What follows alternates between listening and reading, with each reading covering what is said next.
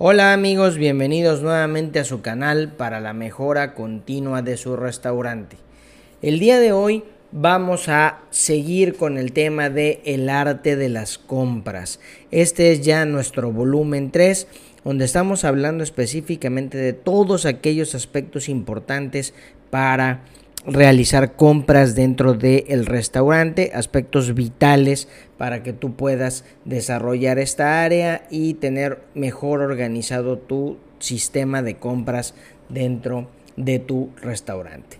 Entremos pues en materia en este volumen 3 y vamos a hablar ahora de los principios básicos de las compras. Entendemos por principio aquel conjunto de líneas de conducta o procedimientos que reflejado en el tema de compras puede ser comprar solo lo que se necesite, registrar lo que se compra, comprar a precio correcto, cuidar la ética, seleccionar y verificar a los proveedores, asegurar los inventarios mínimos, etcétera. Es decir, cuando yo establezco principios, ¿sí? trato de establecer lineamientos para la ejecución del modelo de compra. Y obviamente yo quiero, yo quiero que ustedes identifiquen que los principios se pueden centrar en cuatro eh, elementos fundamentales o cuatro pilares. El primero de esos eh, principios se debe de basar en la calidad. Deben de ustedes de tener un grupo de principios básicos que hablen específicamente de la calidad eh, de los productos que ustedes están comprando. Deben establecer esa serie de principios donde pues eh, establezcan cuál es la, manera de seleccionar la calidad. El segundo pilar donde pueden eh, establecer principios es en la cantidad. Obviamente debemos de establecer cuáles son las cantidades mediante los famosos stocks, ¿sí? De producto que voy a comprar, ¿no? En función de qué. Otro pilar de donde puedo establecer principios o reglas o lineamientos es en el precio. ¿ok? Entre más exacto sea ese precio, mejor. Entonces, esos lineamientos los puedo diseñar o enfocar en función del precio.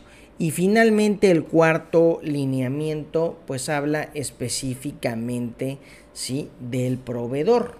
¿Ok? Eh, tengo que diseñar lineamientos específicos que me permitan eh, tener reglas eh, muy claras y, procesos muy claros, muy bien identificados respecto a cuál es el proveedor con el que voy a trabajar. Obviamente estos lineamientos o políticas pues van a ser las guías de acción que marcan el camino para el seguimiento de objetivos y cumplimiento de objetivos previamente establecidos. Ahora, eh, cuando hablamos de políticas eh, concretas, ¿sí? más específicas o principios más específicos, pudiéramos estar hablando de algunas, algunos ejemplos por, eh, o algunas cosas muy claras, como por ejemplo comprar solo lo que las requisiciones dicen. Esa es una política, un lineamiento. Comprar a los precios previamente cotizados puede ser otra. Comprar a los proveedores que están en la lista de proveedores confiables. Esa es eh, otra política. Pagar a los proveedores en la fecha convenida si es que manejamos algún tipo de crédito. Otra, otra política, otro lineamiento que puede, o ejemplos de lineamientos pueden ser mantener buenas relaciones con los proveedores, comprar artículos de acuerdo al, catálogo de especificaciones, que esto es muy importante eh, y que de pronto no tienen todos los restaurantes, ¿no? un catálogo de especificaciones de los insumos. Entonces es, importante apegarse a ellos. Eh, todas las requisiciones de compra deben estar aprobadas por el área correspondiente o por el dueño, en todo caso, o por el chef o por el jefe de cocina, dependiendo la estructura que tenga tu negocio. Obviamente procurar eh, tener la mejor calidad en base a la negociación. Acuérdense que ya hablamos de, este tema de calidad en el episodio anterior. Eh, mantener la información actualizada en los registros eh, y toda la información deberá manejarse como confidencial. Esas son algunas de las políticas que podemos de alguna manera establecer para que el proceso de compras pues tenga alineamientos, tenga orden y tenga una claridad específica. Ahora vamos a hablar concretamente del proceso de compra. El proceso ya de compra eh, como tal implica una serie de pasos que van a, eh, a permitirme cerrar ese círculo completo de este proceso. Lo primero que tenemos que hacer es el contacto inicial ¿sí? con el proveedor. Yo identifico una necesidad dentro de mi restaurante, llámese una necesidad de algún insumo o de algún servicio como tal eh, dentro de mi restaurante. Y una vez que identifico esa necesidad, voy a empezar la búsqueda de proveedores ya sea mediante catálogos específicos, mediante recomendaciones, medio visitas a expos, eh, mediante experiencia del personal en otras en otros restaurantes otras cadenas de, restaurantes y voy a empezar a hacer ese contacto. Ese contacto me va a permitir obviamente trabajar o manifestar correctamente mi necesidad ya sea de insumos o de servicios, como le menciono. Entonces, yo mando mis especificaciones, yo esto es lo que necesito, estos son los suministros, esto es la calidad, esto es lo que busco, cuánto me puedes entregar, cuánto me puedes surtir, con qué periodicidad, etc. Una vez que yo ya tengo toda la información debidamente eh, ordenada o debidamente eh, almacenada, eh, dentro de una base de datos que me permita ir, ir llevando el registro de todos esos proveedores y sus contactos iniciales, ahora sí voy a identificar aquellos con los que puedo negociar en base a el contacto inicial. Ya identifiqué a unos, una serie de proveedores eh, que puede cumplir con lo que le estoy pidiendo, entonces voy a empezar a negociar, vamos a empezar a trabajar temas de precios, temas de entregas, temas de créditos, eh, eh, pruebas, etcétera, ¿no? Una serie de elementos que me permitan, obviamente, pues identificar realmente cuál es el, mejor proveedor en función de precio, calidad, tiempos de entrega y todo, y que me permita tener obviamente una negociación que sea ganar-ganar, ¿no? Una vez que identifique ya cuáles son los proveedores con los que tengo una negociación adecuada, voy a proceder a la alta del proveedor. Ahora sí, dentro de mi catálogo de proveedores confiables o eh, proveedores eh, fijos, voy a tener a este proveedor con el que ya eh, tuve relación, ya, ya entablamos una negociación, tal vez incluso ya probé algunos de esos elementos y ya me dio eh, materia prima para conocer su calidad, etcétera, yo ya lo aprobé, entonces lo voy a dar de alta dentro de mi sistema para que forme parte de ese catálogo de proveedores confiables. Acuérdense que una de las políticas o un ejemplo de las políticas es solo comprarle a proveedores confiables.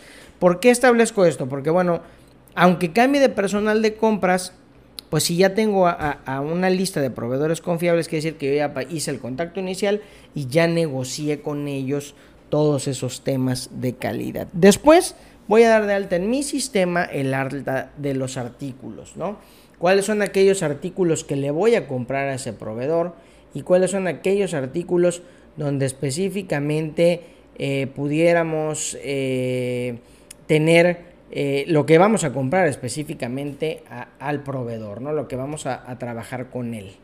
Una vez que ya tengo definidos esos artículos, pues ahora sí voy a proceder a hacer pedidos. Ya voy a empezar a trabajar con pedidos muy concretos, muy específicos, eh, que me permitan eh, a mis áreas o a mis departamentos ser surtidos. obviamente esos pedidos van debidamente soportados por las áreas correspondientes, ¿no? Eh, en base a mi necesidad, identificando correctamente esa necesidad, bueno, pues ya puedo proceder a pedir. Una vez que hago mis pedidos, viene la entrega de mercancía, donde es un proceso clave y que siempre debemos de revisar para poder mantener la confiabilidad de ese proveedor, eh, es la verificación de la entrega de mercancía si coincide con lo que yo pedí. Importantísimo verificar calidad. Si a ese proveedor lo seleccionamos fue por una calidad específica y debe de ser una calidad constante. Entonces, bueno, tengo que identificar esa calidad, ¿sí? que siempre sea la misma, que, que las cantidades sean correctas, ¿sí? los tiempos de entrega sean los correctos y las condiciones se cumplan dentro de los plazos y de los eh, horarios y todo ese tema. Entonces, el tema de entrega de mercancía es un tema fundamental que debemos de verificar siempre, siempre que estemos hablando de eh, proveedores y del proceso de compras eh, como tal, ¿no? Posteriormente ya pasamos al tema de facturación, que ese es otro tema importante. De pronto, este, eh, no, no, no, compramos con proveedores que, que tengan ese sistema de facturación aunque hablamos de, facturación como tal a, la función de cobro, pero bueno, si requiero factura fiscal, pues obviamente tengo que verificar que esto sea correcto. Se supone que ya en la negociación, contacto inicial, lo vimos, pero bueno, obviamente que esa facturación tenga la información que yo necesito, los datos, sí, que cumpla las condiciones de las fechas de revisión, que se entregue en tiempo y forma esa factura, que cumpla con todos los parámetros fiscales. Y finalmente, el tema del pago. Eh, esta, esta parte ya está en nuestra cancha, por llamarlo de alguna manera. Eso quiere decir que el proveedor ya cumplió con todas las etapas del proceso de compra y ahora nos toca a nosotros cumplir con el tema del pago, que debe de estar obviamente dentro de las condiciones comerciales que nos estableció. Si es un pago de contado, de contado, con cheque o transferencia, si es un crédito, cumplir con los plazos del crédito, en función de todo aquello que nosotros solicitamos. Esto lo hace que se cierre el ciclo o el proceso de la compra. Es muy importante que este proceso de compra esté debidamente monitoreado en todas las etapas eh, y obviamente sea actualizado. Eh, si algún proveedor falla en alguna parte de este punto, pues su confiabilidad queda en juego y nos obligamos a buscar otro proveedor. Eh, si no nos puede respetar condiciones comerciales, si no nos entrega en tiempo y forma, si no nos entrega las facturas como deben de ser, si no es la calidad, pues obviamente esto cambia. Y este proceso es constante y obviamente hay un montón de, de insumos o de elementos con los que tengo que analizar ese proceso de compra como tal. Finalmente entendamos que este proceso atiende un orden eh, concreto para permitirnos ser más eficientes en la medición de la información, en la recolección de los datos, en la evaluación de los proveedores y obviamente esto va a ser mucho mejor mi proceso de compras. Si yo no lo tengo muy eh, eh, estructurado de esta forma, es decir, yo le compro a quien sea, busco eh, la opción sin evaluar la calidad, sin establecer condiciones comerciales, etcétera, pues obviamente el proceso se hace complejo. No hay eh, un, ciclo a cubrir. No puedo satisfacer correctamente mi necesidad. Eh, no puedo tener un servicio de calidad porque pues no, sé si me van a cumplir con las condiciones, eh, cuando llega me cambian el precio, no tiene la calidad o, me confío en que me va a traer el producto porque dice que lo tiene y al final no lo tiene. Entonces, todo esto genera conflictos a la hora de armar ese proceso de compras como tal.